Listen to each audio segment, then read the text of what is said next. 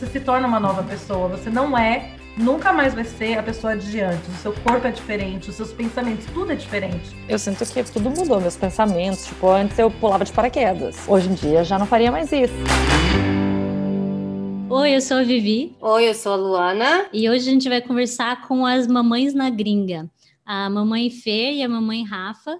As duas criaram o Instagram Mamães na Gringa e lá elas falam de muitas coisas, maternidade, claro, né? Moda, lifestyle, decoração, enfim, elas trazem um conteúdo bem diversificado e hoje elas vão contar pra gente um pouco dessa história delas aqui nos Estados Unidos. É isso aí, Vivi. E eu já quero então aproveitar a oportunidade já passar a palavra para elas. Primeiramente, meninas, muito obrigada por aceitarem esse convite de vir falar com a gente aqui. A gente acompanha vocês no Instagram, então a gente está muito animado para conhecer um pouco mais da história de vocês, porque afinal de contas, eu acho que vocês já estão aqui há 13 anos, né? Então tem muita coisa para contar. Vocês foram ao pair, vocês fizeram faculdade aqui nos Estados Unidos, vocês se casaram com americanos e agora vocês são mães. Então tem muita coisa para a gente conversar, para a gente trocar experiência.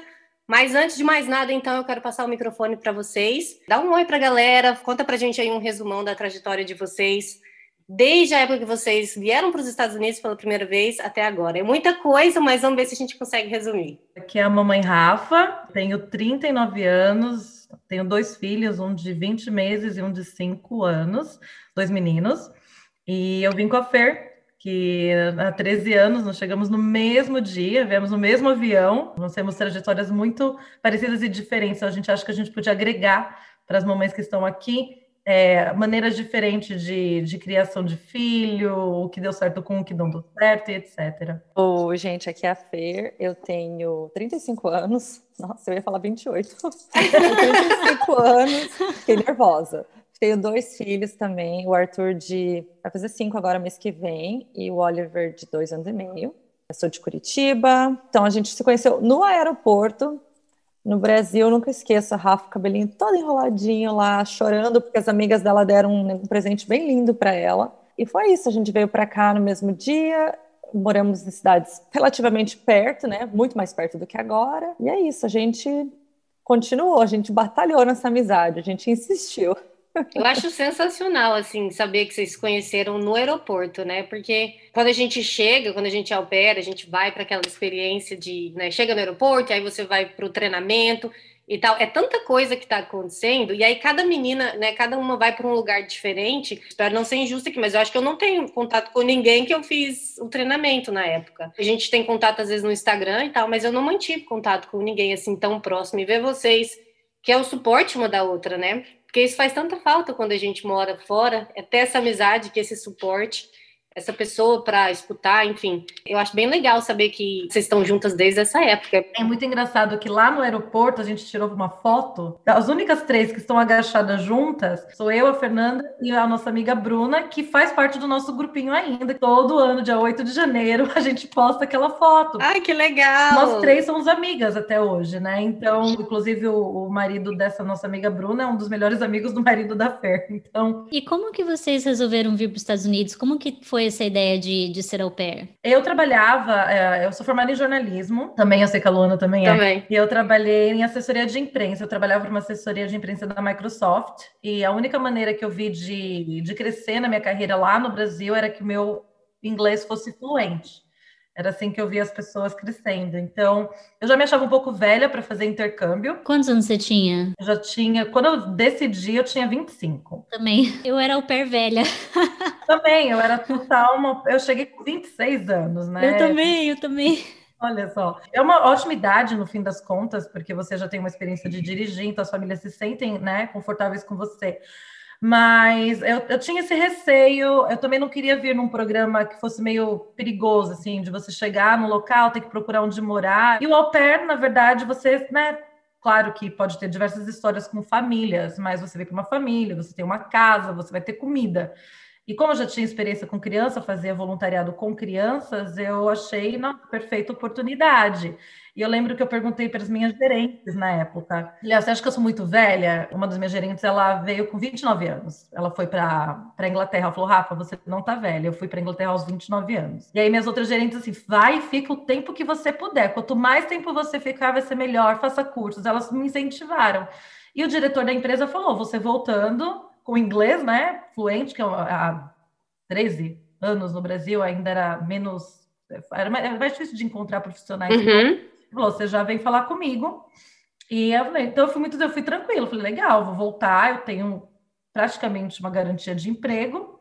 E vou, vou para ficar uns dois anos. E aí acabei né, vindo e acabei conhecendo o Steve. Troquei o visto depois de dois anos para estudante, para tentar mais um pouquinho. Fiz o, a faculdade, né, que você comentou, mas eu fiz só um ano e meio. Assim que eu casei, na verdade, eu falei, ah, vou parar de pagar. Eu podia ter continuado, mas eu não vi, como eu já tinha feito pós, uh, antes eu vi, eu terminei minha pós em relações públicas também. Então eu não eu falei, ah, não vou fazer agora, mesmo porque eu pensava em talvez voltar para o Brasil, não sabia o que ia dar certo. Aí acabei ficando e casei no civil em 2011. Então, eu cheguei em 2008, no começo, conheci ele mais para o final de 2008 e 2011 no meio a gente nós casamos no civil. E você, Fê? Eu entrei na faculdade no Brasil com 17 anos. Quando eu me formei com 21, eu falei, gente, eu não quero trabalhar até eu me aposentar. Não quero isso para minha vida, não quero começar a trabalhar novinha. Eu já trabalhava desde cedo, né? Antes ainda, estagiária e tal. Eu não quero trabalhar. Eu falei para minha mãe, eu quero viver a vida, eu quero ir conhecer algum país, quero viajar. E eu sempre tive essa vontade de vir para os Estados Unidos, porque minha mãe tem uma prima que morou em Orlando e ela mandava carta, gente, na época de carta mesmo. Ela escrevia páginas e páginas de carta, me mandava postal da Disney. Então eu sempre ah, idealizei vir para os Estados Unidos. E aí, quando um, eu comecei a procurar né, vários intercâmbios, achei esse do au pair, achei ele certo, aí já, já me enfiei nos blogs da vida, já comecei blog, nossa, naquela época foi muito decisivo assim pra gente. Eu sigo a menina que mais me incentivou até hoje. Então eu sabia que eu queria, não queria trabalhar. E eu lembro, eu trabalhava na Renault do Brasil nessa época de estagiário, na época que eu me formei. E o meu chefe, ele tinha a opção de me efetivar ou de me deixar embora. E eu lembro muito certo que eu falei assim: Deus, é contigo agora, porque se eu for efetivada, eu vou. Eu amo, amava a empresa. Eu vou ficar aqui. Mas se não, eu vou entender isso como um sinal. E eu vou embora. E ele não me efetivou, porque ele falou: faltava o inglês. Olha só. Eu falei, então é isso, fui, né? Foi-se embora. Além do que ele sabia, eu era muito novinha, eu tinha 21. Daí eu vim embora, vim para cá. Daí eu vim para cá, daí eu conheci o Greg ainda mais rápido do que a Rafa conheceu o Steve. Eu conheci o Greg com quatro meses aqui. Eu vim namorando, gente. Vim namorando. Olha veio só. namorando. Como é que foi isso? Tipo, foi tranquilo na época pro namorado? Entre nós, só entre nós. Eu sabia que não ia, que não, não ia, ia rolar. Futuro sabia. Ele não. Ele fazia planos de vir me visitar e tal, mas quando já no primeiro mês, assim, eu já senti que não ia dar mais. Acho que terminei com ele bem rápido aqui. E aí já comecei a curtir. Conheci o Greg com quatro meses aqui só. Como que vocês se conheceram? No bar. Eu tava dançando e lembro até hoje, o meu marido é careca, né? Eu nunca esqueço que a gente estava lá e o amigo dele, esse melhor amigo que a Rafa estava falando, o melhor amigo da nossa, que hoje em dia é casada com ele, ele gostava muito de falar espanhol, então ele viu um monte de brasileiro, ele começou a falar espanhol e pagar cerveja pra gente, pagar bebida pra gente. E o Greg tava lá, só que o Greg tava mais na dele, mas bom, em comparação com o Josh, tipo, bem na dele, né? O Josh é muito assim, e o Greg tava lá, e eu gosto disso, tipo, oh, tá quietinho, conquista, nananã, eu comecei a olhar. Aí eu escutei uma amiga minha falando assim, Sabrina, essa é pra você. Ela falou assim, nossa, que careca mais lindo. Se eu não tivesse pego aquele hoje, eu ia pegar esse. Uma coisa assim que ela falou. E uma outra amiga comentou: Nossa, mas esse careca é muito bonito. Eu falei: Gente, mas se eu achei e elas acharam, então tem alguma coisa aí, né? Eu não me lembro como que foi, que a gente acabou conversando e tal. E no final da festa eu taquei um beijo nele. E eu acho que ele não esperava, porque americano não, não espera isso. Não esperava. gente, é muito engraçado, porque teve também várias histórias assim com o Matt, mas teve um dia que eu peguei e dei um selinho nele. E um selinho para um brasileiro, um selinho, uma bitoquinha, não é nada, né? Meu, ele ficou assim, depois ele me contou mais pra frente, né? Que ele falou assim: gente, ela tá muito interessada em mim, porque ela me beijou. E aí eu fui pro carro com as minhas amigas, eu estava dirigindo, então todo mundo bebeu, menos eu. E ele, eu nunca esqueço, gente olhando no retrovisor do carro, ele veio correndo lá da onde ele estava, lá do bar que ele estava. Eu abri a janela do carro, ele pôs a cabeça inteira dentro do carro e me daí ele me beijou de novo, com todas as minhas amigas dentro do carro. Gente! E falou assim: Eu não quero perder contato com você. Daí minhas amigas, então liga pra ela! Pra ela, foi, foi assim, a gente nunca mais perdeu o contato daquele dia em diante. Ah, que legal. Ô, Rafa, e você, como que você conheceu o Steve? Eu também conheci o Steve no bar. Alguns fins de semana antes eu conheci o Steve, um amigo dele, que era o roommate, né, dele, tava num bar que eu tava. Esse amigo chegou em mim, eu não dei bola, ele chegou numa, ele foi para outra. Next. E aí ele começou a sair com essa, e um dia ela falou: Ah, eu vou lá encontrar o, essa pessoa e eu não quero ir sozinha, que ele vai estar com os amigos. Eu fui. E eu não queria também sair com o americano. Ah, eu vou ter que falar inglês, tipo, um encontro, né? Um date inteiro, que coisa mais chata e tal. E meu, eu estava na pista de dança, estava, num bar em Georgetown, aqui em Washington. Fomos para um, um clube Aí ele veio dançar comigo e per perguntou: ah, você quer sair comigo? E eu falei sim, que foi muito estranho. Minha amiga estava do meu lado e ela falou: Eu não acredito que você falou sim, porque eu estava super afim de um outro carinha. Tipo, eu vivia atrás de um outro carinha com uma outra amiga nossa. Vivia atrás. A gente, quando eles estavam no bar e a gente ia pro bar. Gente, isso é muito engraçado, Rafa. Rapidinho, um parênteses. Eu também, eu também corri atrás de outro. Na noite que eu conheci o Greg, eu tinha ido em outro bar a procurar o meu carinha que não estava lá. E aí, como ele não estava lá, eu falei para minhas amigas: ah, tá bom, vamos para qualquer lugar que vocês quiserem. E daí acabei convencendo o Greg. Mas se o carinha tivesse lá, eu não tinha coisa do Greg. Vocês estavam falando que um dos objetivos, né, de vir para cá como au pair seria para melhorar o inglês. Como é que era o inglês de vocês no começo? Quando, quando vocês conversavam assim com os, com os americanos? Inexistente. era, era mais uma conversa assim de mímica ou como é que era? Total. Eu realmente não sabia nada. A moça me deixou fazer o teste em casa dos testes da agência. Então, passei porque eu olhei todas as respostas. E quando a família ligava, gente, eu tinha é papel, né? Escrevi papel, mas papel na, na minha, na, na, minha casa inteira. E quando elas ligavam, eu ficava procurando a resposta, sabe? Adorei. Eu não sei como que deu certo. Era destino mesmo. Era para acontecer. Eu tinha inglês mais intermediário que eu estudei, mas aqui é outra coisa, né? Falar no dia. Eu lembro até que esse carinha que eu era afim, um dia ele estava parado assim na rua e ele perguntou, acho que WhatsApp. Eu respondi de um jeito bem, how are you? Eu falei, tipo, bem assim, how are you? Ele, tipo, kill. Eu achei engraçado, porque aqui assim, tipo, WhatsApp. Tipo, resposta de aula de inglês mesmo, né? O inglês realmente, assim, pelo menos para mim, a minha experiência quando eu vim, eu também tinha um inglês muito quebrado, sabe? Então eu meio que consegui entender mais ou menos uma palavra ou outra e e aí, como eu entendi as palavras, eu meio que juntava a mensagem, falava, é isso que a pessoa tá falando. Eu acho que eu melhorei muito depois que eu conheci o meu marido. Porque até então, assim, eu tinha contato com, com a família, que era americana e tal, mas a maioria das minhas amigas naquela época eram brasileiras. Então, quando a gente ia para balada, alguma coisa assim, a gente acabava usando o inglês, mas na maioria das vezes no final de semana eu tava falando português. Mas quando eu conheci o meu marido, eu tive que melhorar o meu inglês de certa forma. Assim, já dei muita rata, já falei muita coisa errada, enfim, pronúncias erradas. Até hoje a gente faz isso, né? Não tem isso como. que eu ia falar, gente. A partir do momento que eu entendi que eu ia casar com a americana, que minha vida ia ser aqui, eu entendi que eu vou estar aprendendo inglês pro resto da vida. Ah, é, total. Esse inglês que é a maior dificuldade que eu tenho hoje aqui, porque a gente na área da comunicação, é, por mais que a gente possa falar um inglês que em qualquer outra área, ele é, ah, não, seu inglês é perfeito, é, é perfeito no sentido assim, é muito bom, dá para compreender, você usa palavras que os americanos usam, quando você trabalha com comunicação, a língua é a, sua, é a ferramenta principal, você precisa se sempre além. Por exemplo, em português, até tô ruim agora em português. Eu também. Piada quando eu erro as coisas, mas eu sempre lia bastante, então meu português eu tinha um, um nível um pouco além das pessoas conversando no dia a dia. É, com palavras mais sofisticadas, mas por quê? A gente estava lá escrevendo press release, a gente estava usando, né, para vender o nosso produto. É lógico que qualquer pessoa que não é native English speaker pode ser superior a um nativo, o que até é, porque eu lembro quando eu fazia aula aqui, eu fazia uma redação, pedia para o Steve corrigir e ia ainda com erro, que a professora mesmo falava, ah, vem cá, vamos corrigir os erros. E eu assim, como assim tem erro? Uhum. Meu, meu namorado americano corrigiu, eu falava para ela, ela, não, vamos lá. E eu, achava os erros, né? Se você, então, dá para você, mas eu uh, estudar e colocar, falar, não, vou ficar perfeita no inglês.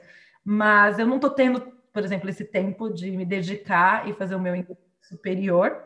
E aí eu, eu trabalhei aqui até dezembro, eu saí no final final de novembro, na verdade, 30 de novembro foi meu último dia numa empresa que ela é internacional, a base dela era em Londres. Eu trabalhei nos Estados Unidos por oito anos e na área de marketing. Eu sei que eu tenho condições de, de conseguir um outro emprego, mas tá tendo, a minha maior dificuldade é por ser brasileira. Às vezes, com essa dificuldade, acho que de com medo de ser ah, brasileira, não é tão boa quanto americano na relação da palavra.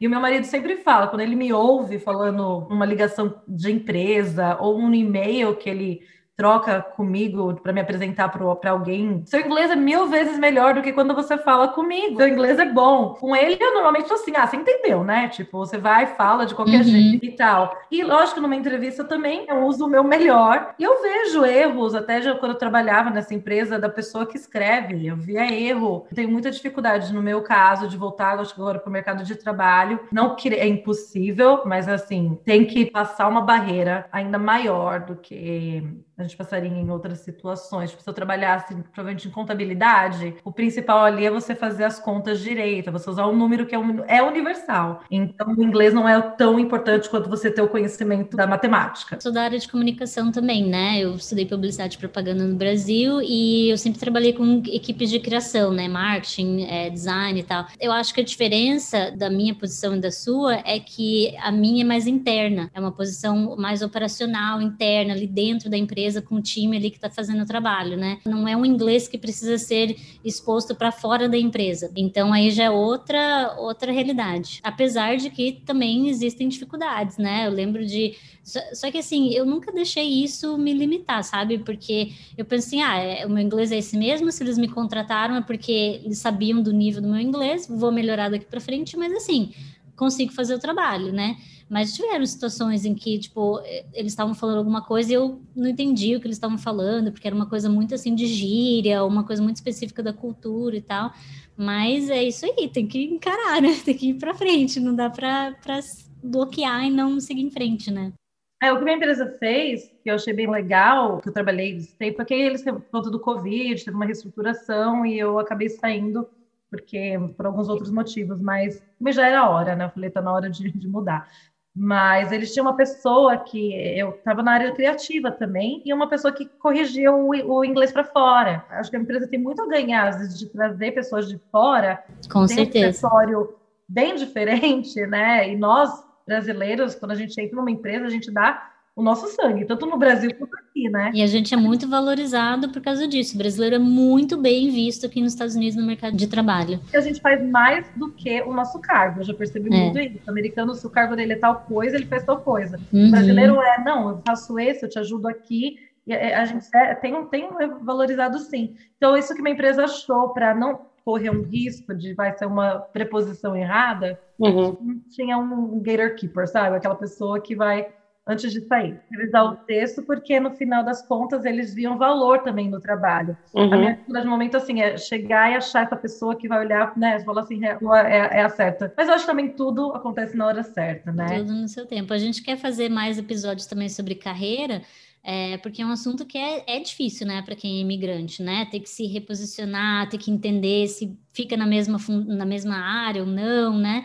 E aí, se fica na mesma área, esses desafios, né, que a gente enfrenta de, de como que a gente consegue usar todo o background que a gente tem para conseguir fazer o trabalho legal, apesar da língua ser a segunda língua, né? Então, de repente, a gente pode fazer até mais episódios, trazer vocês, né, para falar de carreira e tal. Acho que seria bem, bem legal. Você está trabalhando agora, né, Fê? Faz cinco anos. Eu sou secretária executiva da CFO. Tentei várias coisas aqui nos Estados Unidos. Eu ficava bem chateada que eu falava assim: nossa, eu nunca vou ter um emprego bom, nunca vou ganhar bem, nunca vai acontecer comigo. E aí eu tentei entrar em seguro. Meu marido trabalha com seguro, mas ele trabalha com seguro comercial, enfim. Eu tentei entrar no seguro pessoal, fiz teste, estudei pra caramba, fiz teste, passei, tentei, odiei. Daí depois eu falei, ah, vou tentar então real estate. O teste mais difícil ainda, o teste mais difícil que eu já fiz na minha vida. Estudava assim, dia e noite para passar. Passei, fui lá, não deu certo. Tipo, não gostava, ficava com medo de mostrar os casos sozinha, enfim. Não gostei. E aí eu já tinha trabalhado em Pittsburgh com suporte telefônico, né? E aí só tinha essa vaga para mim nessa empresa. E eu não queria ir, eu não queria ir, porque eu falava assim, nossa, eu, eu me recuso a trabalhar disso de novo. Eu odiava. Só que eu engravidei, eu precisava, né, você sente que você precisava, eu precisava dar um, um ter aquela segurança, né? Precisava ter uma segurança. E aí eu falei assim, tá bom, vai, vou aceitar, porque, né, uma vez lá dentro eu me, me mexo. Eu fui, fiquei dois anos e meio nessa vaga, eu já não suportava, né, tipo, eu, eu, assim, não era tão ruim quanto na outra empresa, mas eu não gostava, não era o que eu, não é o que eu nasci para fazer, eu detesto falar com pessoas.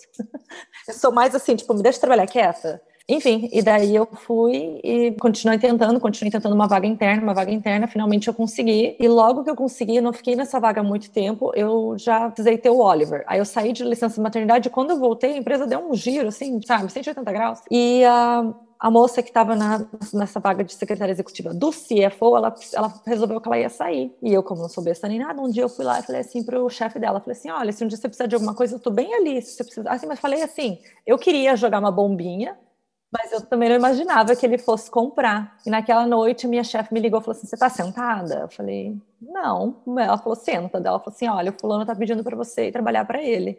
Então, assim, o, a, a, o, passo que eu dei foi muito maior que minhas pernas. Foi muito maior do que eu imaginava, assim. Mas foi ótimo, né? Você teve iniciativa, né? É, eu voltei, assim, no primeiro dia de, de trabalho, de volta de licença maternidade, aconteceu tudo isso. Então, assim, era para ser, de Com novo. certeza. Era... Uau! Tudo tem o tempo certo, né?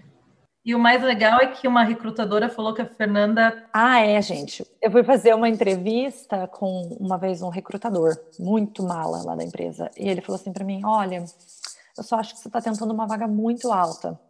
Ele falou: Por que você não começa mais baixo? Juro, ele falou isso para mim. Me deixou totalmente desmotivada. Daí eu nunca esqueço quando ele precisou me contatar para falar com a minha chefe hoje. Eu falei, então, pois não, como eu posso ajudá-lo? Tá vendo, gente? nunca deixa ninguém falar que vocês não têm capacidade. Faça aí como a Fernanda, porque é isso é. aí. A gente, a gente tem que se colocar nas, nas situações, né? A gente tem que ocupar o espaço que a gente, que a gente consegue, que a gente tem capacidade. Nunca se limite por causa dos outros, não. Eu queria falar agora com vocês, trazer um pouquinho o tema da maternidade, né? Que afinal é um tema bem presente no Instagram que vocês criaram. E antes de, de vocês compartilharem com a gente como é que foi essa experiência de se tornarem mães aqui nos Estados Unidos, vou tomar a liberdade de ler um texto que vocês colocaram no Instagram recentemente. E eu vou ler só um pedacinho desse texto que fala assim: Quando damos a luz, a nossa se apaga. Ninguém nos prepara para esse momento, mas quando damos a luz a um ser, apagamos a nossa. A morte chega. Temos a bagagem da vida que vivemos, voltamos para a mesma casa, tudo parece igual, mas só a mãe sabe que na verdade tudo está diferente. Só a mãe não se reconhece. O texto continua, mas vamos falar sobre isso então. Como é que foi? O que, que motivou vocês a escreverem nessa reflexão que chamou a atenção de várias pessoas e como que foi a experiência de vocês, né, ao se tornarem mães aqui nos Estados Unidos? Pois é, esse texto foi uma coisa que, bem, realmente muitas mães se identificaram. Acho que isso foi foi legal. Tem muita coisa na maternidade que as pessoas não querem falar, tudo tem que ser lindo, né? Tipo, a gente se torna mãe, a gente sabe totalmente, a gente sempre deixa claro no nosso Instagram.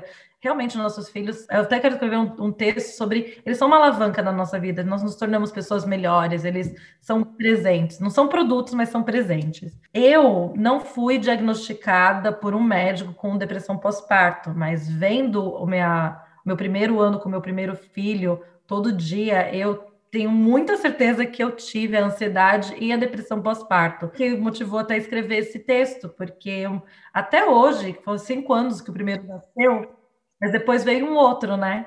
E parece que quando eu estava me reconhecendo de novo, me conhecendo a nova pessoa, eu me perdi de novo. Tipo, parece que eu morri de novo para nascer uma nova pessoa e tal. Por isso que foi, foi o que motivou, é como eu me sinto, e eu acho que todas as mães se sentem. Na maternidade, quando você pega seu filho no colo, eu acho que muitas falaram já, várias amigas, é, você é a mãe é muito estranha a primeira vez que você ouve da enfermeira. Minha mãe estava comigo no hospital, então quando eu ouvi mãe, ainda era minha mãe. E de repente, não, é você. Você pega aquele seu filho no colo e é você. Você não tem para quem dar. Então acho que ali você fala, eu,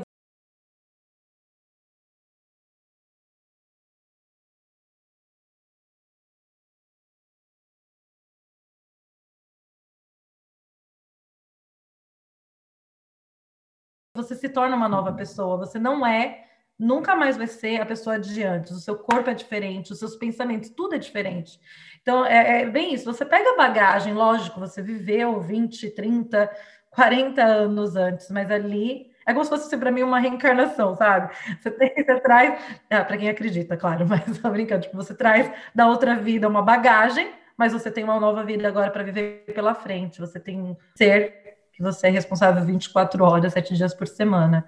E eu, como eu disse, eu não, eu não, eu não fui diagnosticada com depressão pós-parto, então não tenho autoridade para falar muito, mas eu precisei muito trazer, assim, me reconhecer, e eu tenho buscado isso com autoconhecimento, estudando diversas coisas, inclusive eu estou para falar no Globo, naquela que eu fiz consultoria de estilo, foi uma parte de tentar me reconhecer. Quem eu sou, essa Rafaela? Porque eu me vesti de a mamãe se veste diferente. Não estou falando que mãe não deve de roupa, de sentido de roupa periguete ou não. Assim, você está com um filho, você sabe que você precisa usar um tênis, você precisa. Então, tudo é muito, muito diferente. E você sentiu isso também, Fer? Eu sinto que tudo mudou, meus pensamentos. Tipo, antes eu pulava de paraquedas. Hoje em dia já não faria mais isso. O primeiro voo que eu entrei, depois de ser mãe, já foi diferente. Já foi assim, ah, meu Deus, se eu morrer, agora eu não posso morrer, eu sou mãe. Mãe não pode morrer.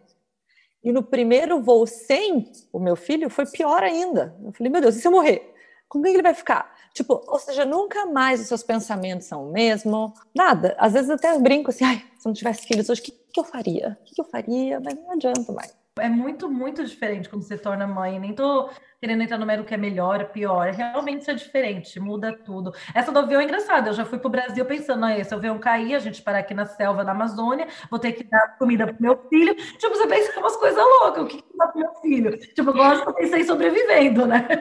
Gente, eu tô adorando essa conversa porque, assim, é, eu, eu, não sou a única pessoa que pensa isso. Eu tenho um medo tremendo de avião. A Luana tem que tomar vinho para conseguir viajar. E é muito isso, assim, quando a gente se torna mãe, quando a gente pega realmente a criança pela primeira vez no colo, a gente olha assim e fala: caraca, velho, tipo, e agora? Tipo, fudeu, sabe? Tipo, é, é muito, muito, muito, é muita responsabilidade. Eu acho que para mim, a primeira sensação que eu tive, e assim, eu fui entendendo aos poucos o que, que é isso, foi uma sensação de vulnerabilidade.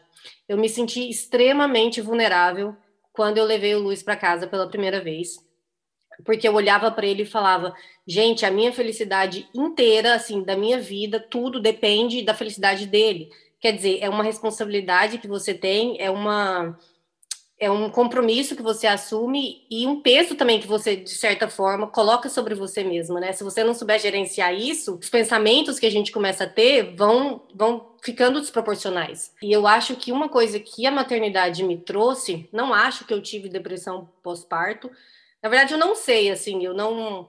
Talvez eu não me abri com as pessoas da forma como eu deveria ter me, me é, aberto, me dado a oportunidade de conversar com as pessoas na época. É, mas hoje, fazendo terapia, comecei a fazer terapia uh, ano passado e conversando com a minha terapeuta e tentando entender muitos dos meus pensamentos e muitas das coisas que acontecem comigo, eu acho que, assim, eu sempre fui uma pessoa ansiosa, normal, mas eu acho que com a maternidade e essa sensação de vulnerabilidade, a ansiedade ela começou a ficar desproporcional. Então é uma coisa que eu hoje em dia tenho me tratado, tenho buscado respostas e tenho tentado meio que balancear de novo, né, é, equilibrar os meus pensamentos para que essa ansiedade não se torne algo físico, porque a, a, partir do momento que a ansiedade se torna algo físico, é extremamente assustador, é horrível. Você, você disse que está fazendo terapia, eu faço terapia, e, e é isso a prim, primeira coisa que eu queria falar para qualquer mãe que se sente perdida, busca ajuda, porque precisa. E você não está errada de buscar, você não tem nenhum problema com você. Uhum, com certeza, com certeza. Acho que cuidar, cuidar da nossa saúde mental é muito importante, né? É. Com certeza, eu acho que todo mundo deveria fazer terapia. Eu nem sou mãe e já faço terapia. Né?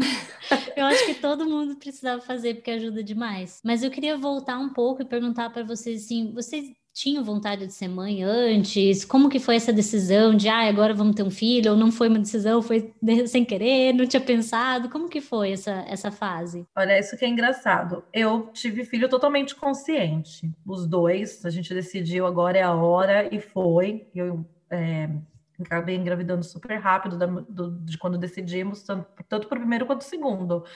E o que e aí que eu ia comentar, o, o negócio de ser mãe, e, e é isso que ninguém prepara, e também você não tem como saber antes até você ser mãe.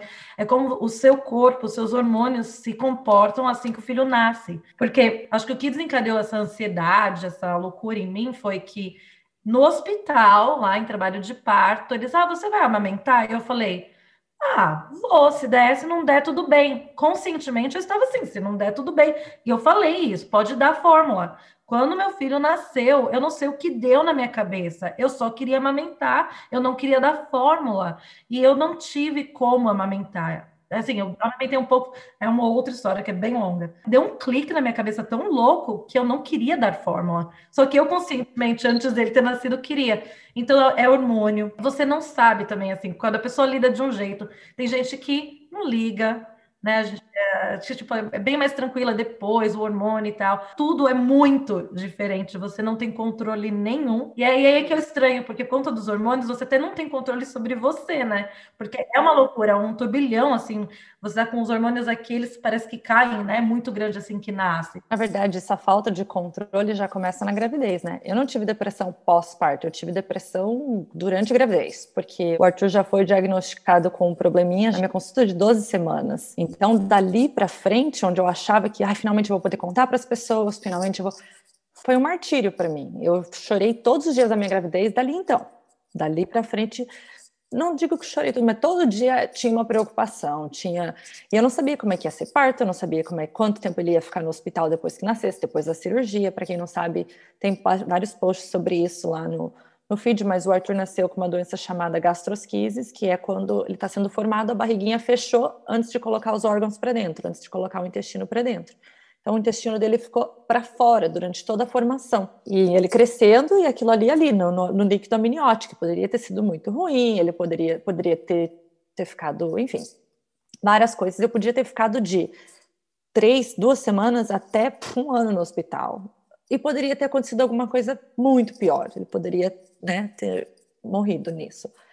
Então, quando o Arthur nasceu, eu acho que foi assim um alívio tão grande para mim, porque eu tive um parto tranquilo. Depois disso, quando eu vi ele, que ele já tinha sido operado nas primeiras duas horas de vida, a me acalmou muito. Então, ali eu acho que foi muito diferente para mim. Então, todo aquele estresse que eu tinha tido ali, eu estava assim, claro que eu ainda, ele, tá, ele ainda estava, né, em processo de UTI, toda aquela coisa, eu não pude, não pude trazer ele para casa, eu, eu fui é, do hospital, mas ele precisou ficar, eu precisei me mudar para o Ronald McDonald House para ficar mais perto, acordar de madrugada para tirar leite, igualzinho eu faria como se ele tivesse acordado. Mas quando eu trouxe ele para casa, com três semanas de vida, eu não me senti vulnerável, eu me senti uma super mãe. Eu me senti assim, tipo, agora ninguém tira ele de mim. Eu estava assim, no paraíso, por, por conta de como foi a minha gravidez. Então eu amamentei, amamentei tranquilamente. Nossa, eu, eu fiz tudo tranquilamente. Eu... Você relaxou, né? Falou, Relaxei. Sentiu daí, alívio, falou, agora tá tudo certo, agora ele tá aqui, vamos ele tá embora. Aqui, né? Ele tá bem, ele veio para casa com três semanas, isso é, era maravilhoso. Isso era um dos melhores cenários que podia ter acontecido. E hoje nunca mais a gente olhou para trás, nunca mais. Foi muito Deus, assim. Então, quando minha, a minha mãe chegou logo depois, então foi só alegria. Que legal. E você também é, foi planejado? Você queria ser mãe ou não? Foi planejado. Então, por isso que eu falava assim, gente, tanta gente engravidando e não querendo, e eu querendo tanto, vem, vem ter problemas na minha gravidez. Eu não conseguia olhar para a gravidez de outras pessoas, assim, super normal.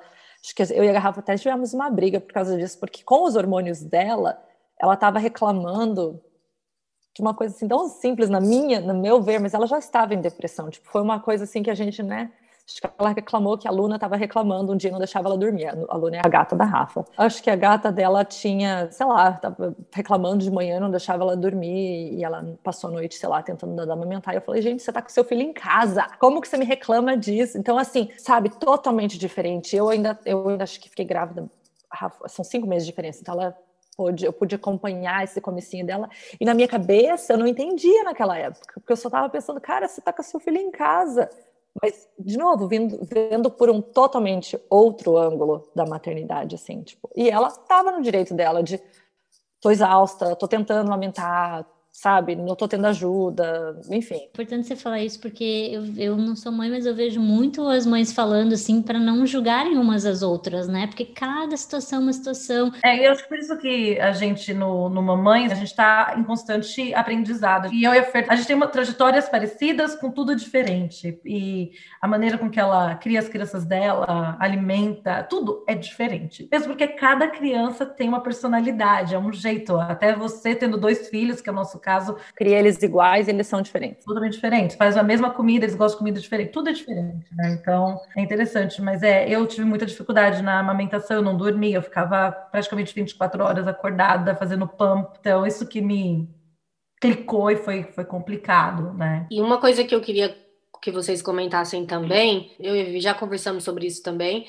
é sobre a questão da rede de apoio aqui, né? Que a gente, como imigrante aqui, a gente não tem o suporte, talvez, que a gente teria se a gente estivesse criando um filho no Brasil. Não sei como que é a relação de vocês com a família do marido de vocês, né? Não sei se eles são muito presentes, como é que funciona. Então, fala pra gente, assim, qual que é a perspectiva que cada uma de vocês tem em relação a isso. É, acho que eu vivo surtando lá no Mamães da Gringa, né? Por conta da suporte, você falou só reclamando. Porque, bem, eu tenho uma ótima relação com a família do meu marido, e os pais dele são... Eu estive é o último. E os pais eles são já mais idosos, e ainda mais agora com Covid, eles não veem ninguém. Eles têm 77, 79 anos o pai, 77 a mãe. E eles são muito formais. Eu acho que americano tem mais formalidade, até quando eles são informais, para ir na casa dos outros, eles não chegam chegando igual a gente, né? De jeito nenhum. É, tem, tem tudo um horário, tô chegando, vai ser isso, vamos fazer tal coisa, né? E eu acho até que quem tem família perto, a Fer vai falar que ela tem o irmão do Greg perto dela, que como que é, mesmo tendo perto, não é aquela rede de apoio que a gente teria no Brasil, que é bem mais informal, que é... Eu, quando estou no Brasil, eu, na verdade, hoje eu estranho, nós né? estamos aqui há 13 anos, a minha, minha irmã às vezes manda mensagem às 9 e meia da noite, 10 horas, estou passando aí. Estou na casa de alguém esse horário. A gente estranha, né, esse comportamento então, realmente a gente acostuma com como as coisas funcionam aqui, e aí quando a gente chega no Brasil, a gente fala, opa, peraí, mas... É, é tudo assim, né? por exemplo, eu tenho minha irmã, que tem uma filha da idade do, do meu mais, no, mais novo, um pouquinho mais velha só, e minha mãe cuida da, da filha dela. Minha irmã deixa lá no fim de semana, ai mãe, eu vou fazer a unha, e deixa lá. Ah, eu vou não sei o que lá, e deixa minha mãe ajudando, minha mãe vai para casa dela, a sogra também, essa rede de apoio. E eu sinto que na modernidade a gente já tem essa coisa que começou as pessoas irem mudando de, mesmo no Brasil, muda, né, de cidade por causa do trabalho. É menos do que aqui. Aqui eu sinto que o americano vai para onde o trabalho existe. Criar um filho sem rede de apoio, nós somos expatriadas, eu não acho que ainda é o normal, sabe? É bem difícil. Ser expatriada não é fácil, é uma escolha né? Aquela coisa, ai, se você reclama, você reclama demais. Mas, ai, se não reclama, você está tentando levar a vida nas costas. É bem difícil balancear. Eu concordo com você que a falta de, de rede de apoio, assim, ela realmente faz uma mega diferença, até na relação, assim, com o marido, porque eu, aqui, no meu caso, eu e meu marido, nós, a gente mudou para Michigan recentemente, a família dele é aqui de Michigan, então a gente até tem um suporte maior, mas a gente não está acostumado com isso. Ele, inclusive, falou para mim esses dias: não, a gente podia deixar ele lá na casa da minha mãe qualquer dia desse, pra gente ir no supermercado. E aí eu falei, nossa, é verdade, a gente podia fazer isso. Mas eu nunca tinha pensado em fazer isso. Tipo, Você estava acostumada vocês dois se virarem, né? É, super acostumada. Então, a mim, tem a questão da pandemia e tal, que eu também nem sei se eu queria que deixasse ele lá, mas é um, um, um pensamento que eu nem tinha, que eu nem, nem, nem tinha passado pela minha cabeça fazer isso. E você, Fer, como que é a sua situação aí? Eu me dou muito bem com a família do Greg. Muito bem mesmo, com a minha sogra. Mas eles moram, minha sogra e a minha cunhada moram em Pittsburgh. O meu cunhado, o irmão do Greg, mora aqui, 10 minutinhos. E ele tem duas filhas. Então, eles têm duas filhas e a gente tem dois filhos. Então dá muito certo quando a gente, né, vai brincar, a gente está sempre junto. Hoje tô até, tô até estranhando que ainda não tem mensagem de ninguém, que normalmente todo domingo a gente faz alguma coisa juntos. Eu não digo todo domingo, mas tipo 70% dos domingos. E mas é diferente. Assim, tipo, se eu quero, por exemplo, no aniversário do meu marido, olha, eu queria, queria levar ele para, sei lá, sair jantar, vocês ficam com as crianças. Na verdade, ela ofereceu, minha cunhada ofereceu. Aí chegou no dia da, ah, eu tenho um gender review para ir, se se importa se a gente começar a olhar eles nas quatro horas da tarde? Era para ser o dia inteiro. Tá bom, não me importa, vou falar o quê, né? Não tô pagando, não sei o quê. Então, assim, não é, não é a mesma coisa. Mas eu ainda fui muito mal é, acostumada, porque no primeiro ano de vida do Arthur, aliás, nos dois primeiros anos de vida do meu mais velho, a minha irmã morou comigo. Então, quando eu precisava sair, ela cuidava dele. Quando eu precisava sair, era, irmã, você olha ele para mim, você fica, né? Tipo, tem uma festa ali, não é com criança, você olha, olha, sem problema, tipo, né? E depois, quando o Oliver nasceu, minha mãe ficou um ano aqui. Então, também. Então, eu não estou acostumada com babá. Eu tenho muita dificuldade de, de deixar meus filhos com. Já tenho dificuldade de deixar com a minha cunhada, que eu vejo todo dia que eles estão acostumados, porque o medo, sei lá, ela deve achar que eles estão são independentes, vai deixar lá na rua. Eu tenho dificuldade de deixar meus filhos com meu marido. Então, você imagina eu deixar com uma babá. Eu não tenho. Então, eu não sou de pagar babá. Não procuro, eu já falo assim, ah, não posso ir. Então, é muito difícil. Agora que eles estão maiorzinhos, tipo, eu tenho uma viagem agora marcada para maio, só das meninas. Tudo bem, vai ficar com o pai, mas eu já tô assim com o coração. Não é a mesma coisa do que deixar com a minha mãe. Se minha mãe não, morasse. deixar com o pai é engraçado é mesmo, coisa. porque lembra, a, o, a gente foi numa viagem de despedida de solteiro, a Fer foi grávida. Mas levei o outro. Não tive coragem de deixar. Na despedida de solteiro. Levei o meu filho menor. Ah, é que você estava grávida do segundo, eu ainda não estava grávida do meu segundo. E o, o, meu marido ia numa festa de aniversário da melhor amiguinha do meu, né, mais velho, e tinha piscina. Eu fiz a babá nossa na época e na festa com ele. Tem uma amiga minha aqui em Nova York que ela tem uma babá brasileira que ela trouxe do Brasil e mora com eles, e aí ela só fala em português com as crianças, porque ela nem, pelo que eu entendi, ela nem fala um inglês tão fluente assim, né? Então, os dois filhos que ela tem cresceram com português, assim, muito no dia a dia, assim. Mas são crianças é, que vão para a escola já? Não vão para a escola ainda. Eu acho que o mais velho estava indo assim para aquele daycare, uma coisa assim, mas não todo dia, não todo dia, só assim bem no comecinho de, de começar a estudar. Com a minha irmã morando aqui dois anos, depois da minha mãe mais um ano, você pensaria que os meus filhos falam um português maravilhoso. Não porque a escola tira. Quando ela, essa moça aí, precisar colocar o filho dela no kindergarten, que ele vai ter que ir na escola o dia inteiro, você vai ver como o português dele vai, ó. Não, gente, não tem, a não ser que os dois pais falem português em casa. Eu não acho ninguém na minha situação, na situação que eu tô, que o, os meus dois filhos vão para a escola full time, das oito e meia às cinco e meia da tarde, o dia inteiro, cinco dias na semana, e o marido fala inglês. Então eu não posso fazer de conta que eu não falo inglês com os meus filhos, porque eles sabem que eu faço. E se eu falar português, às vezes eles não entendem alguma coisa, porque eles aprenderam na escola diferente, porque eles ouviram diferente. Então, aqui eu não tenho muito bilinguismo. Aqui em casa o bilinguismo é bem pouco, porque eu estou na situação. Até quero encontrar alguém que tenha a mesma situação que eu, que as crianças vão na escola cinco vezes na semana, oito horas por dia, com marido americano, quero ver alguém falar que a criança fala. Não, não fala. Legal você falar isso, porque a gente fez um episódio sobre bilinguismo, né? A gente trouxe uma amiga nossa que é pedagoga e tal, e ela só fala em português com os filhos dela.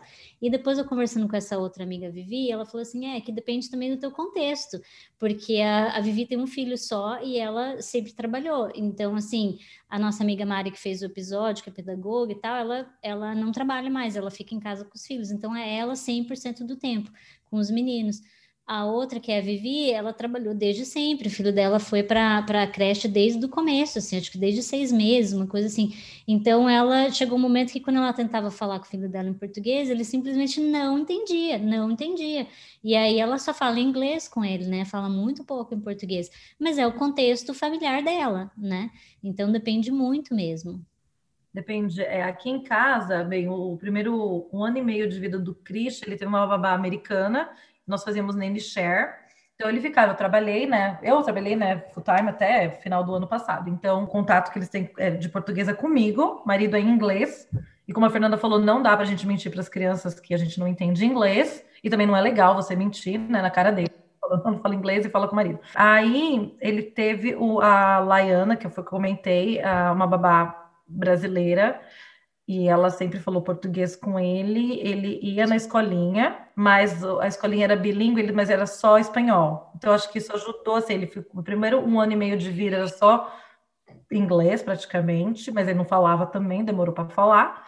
E aí português comigo. E o espanhol na escolinha que é parecido. E o Christian, pelo menos, ele gosta, né? Então eu sinto que isso ajuda muito a criança a gostar também de falar a língua. Ele, ele, ele se sente importante. Eu falo para ele agora muito que é o special power dele e tal. Então acho que isso meio que. E ele teve babá brasileira até agora, a hora que a Rafa saiu, dezembro de 2020. Então ele teve babá brasileira praticamente os três anos, mais os três anos que ele fala. Os três anos que ele fala da vida dele foram babá em português. E agora ele tá indo numa escola, ele fala inglês, mas é só três horas por semana desculpa, três horas por dia, dia, todo dia. Quando volta, era babá em inglês, português e eu, e eu faço FaceTime com a minha mãe o dia inteiro, né? Eu ligo para minha mãe para lavar louça, ligo para minha mãe para tudo.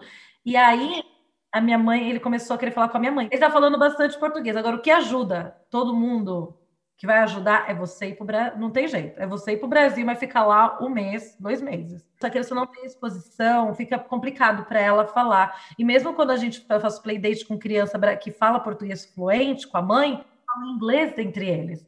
Porque aqui as crianças daqui, aí a gente fica, não, é falar português. É necessidade também, né? A Ana Cristina, que fez o episódio que a gente falou muito disso, né? Que eles precisam ter necessidade de falar, porque senão eles vão escolher a língua mais fácil, que é o inglês para eles, né?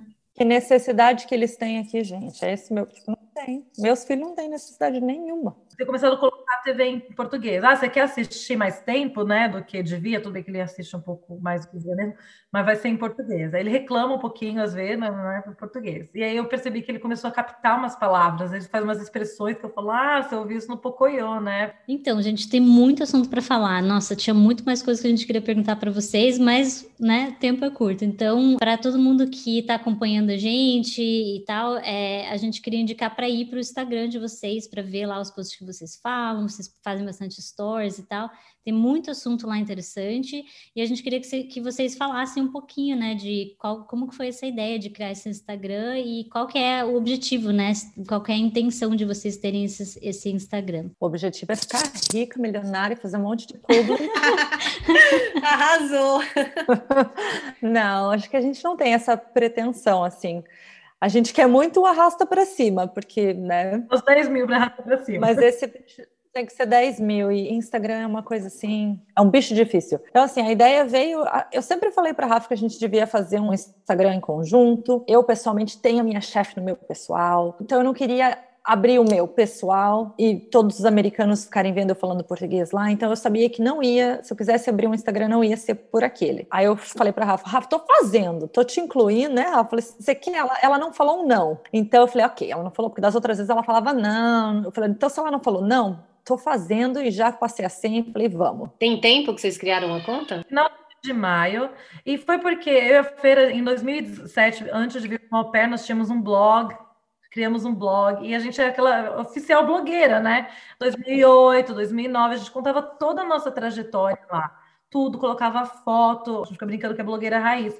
E hoje, né, quase as pessoas não vão muito no, no site, né, num blog, o Instagram virou, a gente falou, se a gente fazer o Instagram como um blog, a gente vai lá e coloca coisa que está acontecendo conosco, pensamentos nossos, fotos nossas, porque era tão gostoso quando a gente vai no nosso blog antigo olhar a nossa trajetória. Verdade. Eu tinha um blog também na época de au pair. Eu parei de fazer porque meu pai falou assim: ai, você não acha muito estranho você ficar falando um monte de coisa? Vai que sua host family lê o teu blog e tal. E eu fiquei meio assim, sabe? Eu também tinha medo disso, porque você pode colocar em traduzir tudo e ela lia. Eu, aliás, eu tenho certeza que a minha host lia. Os meus eu não lembro, acho que não. Mas é, é, foi isso, a gente falou, e fazer juntas porque vários motivos, né? Um, que uma ajuda a outra, porque é, é, trabalhoso. A gente tem um lado que é o meu post, outro lado são os posts da Fer, mas vira e mexe assim, a Fer faz o meu e tal, a gente tenta seguir uma linha. Também porque nós temos histórias diferentes, então não fica maçante. Você vai chegar lá, vai ter dia que eu vou estar falando de queijo vegano, e a Fernanda vai estar falando de carne, né? Eu sou vegetariana, ela é carnívora. o filho que na, a Fer fez, né, o sleep training, eu que durmo com meus filhos até hoje. Então, assim, para não se sentir até mal, essa coisa assim, ai, me sinto mal porque fulana é a mãe perfeita que faz a alimentação perfeita. Não, a fulana que faz a alimentação perfeita e a outra não. Aí no outro dia a outra faz, a outra não. Então, e tá tudo bem, né? Tá tudo bem. E é para dividir por, por ser amiga. Eu e a Fer, é só Deus, é por Deus que a gente é amiga, que a gente já teve inimigas várias vezes, né, Fer? Mas a feira, assim, a, foi a primeira pessoa que eu compartilhei minhas gravidezes, assim, é esse nível. A gente se ama é, entre tapas e beijos na nossa vida inteira, né? Mas é muito legal isso. Eu acho que quem acompanha o Instagram só tem a ganhar, assim, porque é muito legal, assim, ter. É uma rede de apoio virtual mesmo e ter essa troca, sabe? E ver que as pessoas são diferentes, as casas são diferentes, a estrutura familiar é diferente. Para uma funciona um pouco melhor o bilinguismo, para outra não. E tá tudo bem, e assim vai indo, sabe? Teve um dia que, eu, quando eu fui falar do Carter, que ele tá com 20 meses, ele não fala ainda, e eu, eu fui fazer uma story normal, juro. Eu fui lá, né? Ah, então, gente, eu vou fazer aqui a, a terapia, e eu comecei a chorar. Eu tive que parar e eu falei, vou deixar. E aí eu falei, vou deixar, porque é assim, é, tem horas que as coisas não saem como a gente, né? Dói você vê um filho que não tá na, onde, de onde devia estar, tá, mas enfim. E aí, nossa, recebi tanta gente, sabe assim, mandando mensagem que foi tão gostoso. Então, assim, pra gente, a gente não quer largar o Instagram, porque a gente responde todo mundo que, que manda mensagem com carinho, com intenção. Se a gente só deu um like rapidinho, é porque, né, estamos correndo alguma coisa, né? Mas está sendo muito, muito, muito legal. A gente está aprendendo muito, a gente está melhorando como pessoas, porque a gente está lidando com outras mães, né? Uma outra diferentes realidades que faz a gente aprender muito. E fala pra gente qual que é o Instagram, então, arroba... Mamães na Gringa, arroba Mamães na Gringa. A gente tinha outro nome, na verdade, né? Mas a gente sentiu que a gente precisava falar mais da gente. Então dava uma intenção que era mais sobre as crianças, mas a gente percebeu que a gente fala mais da gente. Mostra mais a gente. Tipo, o que eu gosto no, no meu Instagram, e eu sou muito, né? Não podia nem falar isso, porque lógico é meu, mas é que até para mim, eu nunca sei o que a Rafa vai estar tá falando lá. Tipo, eu entro, eu não sei o que ela vai estar tá mostrando. Ela pode, que ela falou, um dia ela mostra uma decoração, no outro dia ela está mostrando queijo, e daí eu acho que é isso que, que as pessoas podem estar gostando. Cada dia é uma coisa diferente. A gente não tem um, ah, vai ser isso hoje, vai ser isso amanhã. É mais espontâneo. É bem espontâneo. A gente fala, ah, eu, tipo, tem coisa para falar, né? A gente fala, eu preciso falar sobre o dentista, né? Mas a gente faz bem o contrário do que as pessoas que trabalham com o Instagram dizem para fazer. Eles falam, você tem que fechar um nicho e uma audiência, tipo, mãe, bilíngue e vegetariana. Só isso. Mas não. E a gente até sofre, assim, porque Claro que tem muita gente que provavelmente não gosta disso, né? Não gosta de, ah, um dia eu tô aqui mostrando um negócio de fazer em cabelo, outro dia, né, mostrando a neve, enfim. Nunca temos um e às vezes as pessoas, as pessoas entram por, por curiosidade. Eu acho que as pessoas entram muito no nosso Instagram pensando que a gente vai seguir de volta. Pode até ver que o crescimento ele é bem orgânico, assim, demora. Então pode demorar para a gente chegar nos 10 mil. Não, não vai demorar, não, gente. Vamos seguir elas lá para elas ser... Ó, elas são mães, elas precisam de tempo. Então, segue elas lá para chegar nesses 10 mil para elas poderem colocar o swipe up lá, por favor. Gente, então vamos fazer a última pergunta. É uma pergunta que a gente sempre faz para todo mundo que a gente traz aqui no tudo novo de novo. É uma pergunta tranquila, assim. É porque a gente gosta mesmo de, de ver a resposta que as pessoas vão dar, porque cada pessoa dá uma resposta diferente para essa pergunta. Mas é o seguinte: para cada uma de vocês, qual que é a melhor e a pior parte de morar nos Estados Unidos? Eu, para mim, a melhor parte é a segurança. Né, eu sou de São Paulo e a criminalidade lá é alta. Não que não tenha aqui, mas tem muito menor. Eu fui já assaltada muitas vezes. Minha casa já foi assaltada muitas vezes. Eu vivia intenção, tipo, ouvi um barulho já e tal. E aqui isso me acalmou bastante. Eu ainda presto muita atenção. Meu marido sempre falou: Nossa, vivi com medo, mas já estou bem melhor. Então, segurança é o principal, a melhor parte. E a pior parte, com certeza, é não ter né, a família por perto dessa rede de apoio, porque mesmo que você tenha muito dinheiro para voar a hora que você quer, em tempos de não pandemia, ainda é um processo, né? Você está num outro país. Então, até chegar lá no Brasil, você não chega rapidinho, né? Eu acho que isso que a Rafa responde é uma, é uma resposta universal, né? Tipo, entre, entre imigrantes, ainda mais depois de mãe. Então, o que eu vou falar vai ser diferente, só para ficar diferente mesmo. Eu vou dizer que eu gosto muito daqui é a facilidade das coisas, facilidade de devolução. Vocês estão falando que tá louca da Verdade. das coisas, facilidade de consumismo, né? muito mais barato, é muito mais. É, é muito conveniente, né? Muito conveniente, é muito, muito mais fácil. Muito mais fácil. Então, eu gosto muito disso aqui. E o que eu vou dizer que eu sinto muita falta, que às vezes, às vezes toca lá no meu, no meu coraçãozinho, é, por exemplo, um bar, ir num barzinho e ter uma rodinha de samba. É ter, e é coisas que eu mal passei no Brasil, porque eu vim para cá muito cedo, vim com 21 e eu namorava antes, então eu também não fazia essas coisas no Brasil. É, mas quando eu vou hoje, tipo, o que eu mais quero é ir num barzinho, é, sabe, escutar a minha música e ver as pessoas dançando a mesma música, e não ver um americano me, me, sabe assim, mesmo que eu vá numa festa brasileira, que não é a mesma coisa. Eu sinto muita falta desse, desse negócio da cultura. Já cheguei a pensar assim, que, onde é que eu fui amarrar meu bode? Eu não, não nasci para isso. Mas daí vem a parte da facilidade das coisas, da, da tranquilidade, daí eu acabo ficando, né? E agora com o filho também não vou para lugar nenhum, né? Mas é isso, gente. Aí só para falar os nossos Instagrams para quem quiser seguir, comentar. Do podcast é tudo novo podcast. Aí tem o meu que é Vivi Caulfield e o da Luana. E o meu é Teles Luana. E é Normal é com ele. Normal com ele. só... Igual eu sempre falo. É, é isso, Teles gente. Luana normal. Segue a gente lá e comenta pra gente saber o que vocês estão achando. Segue as meninas também no Instagram. E é isso. Até o próximo episódio. Beijo. Tchau. Tchau. Tchau, gente.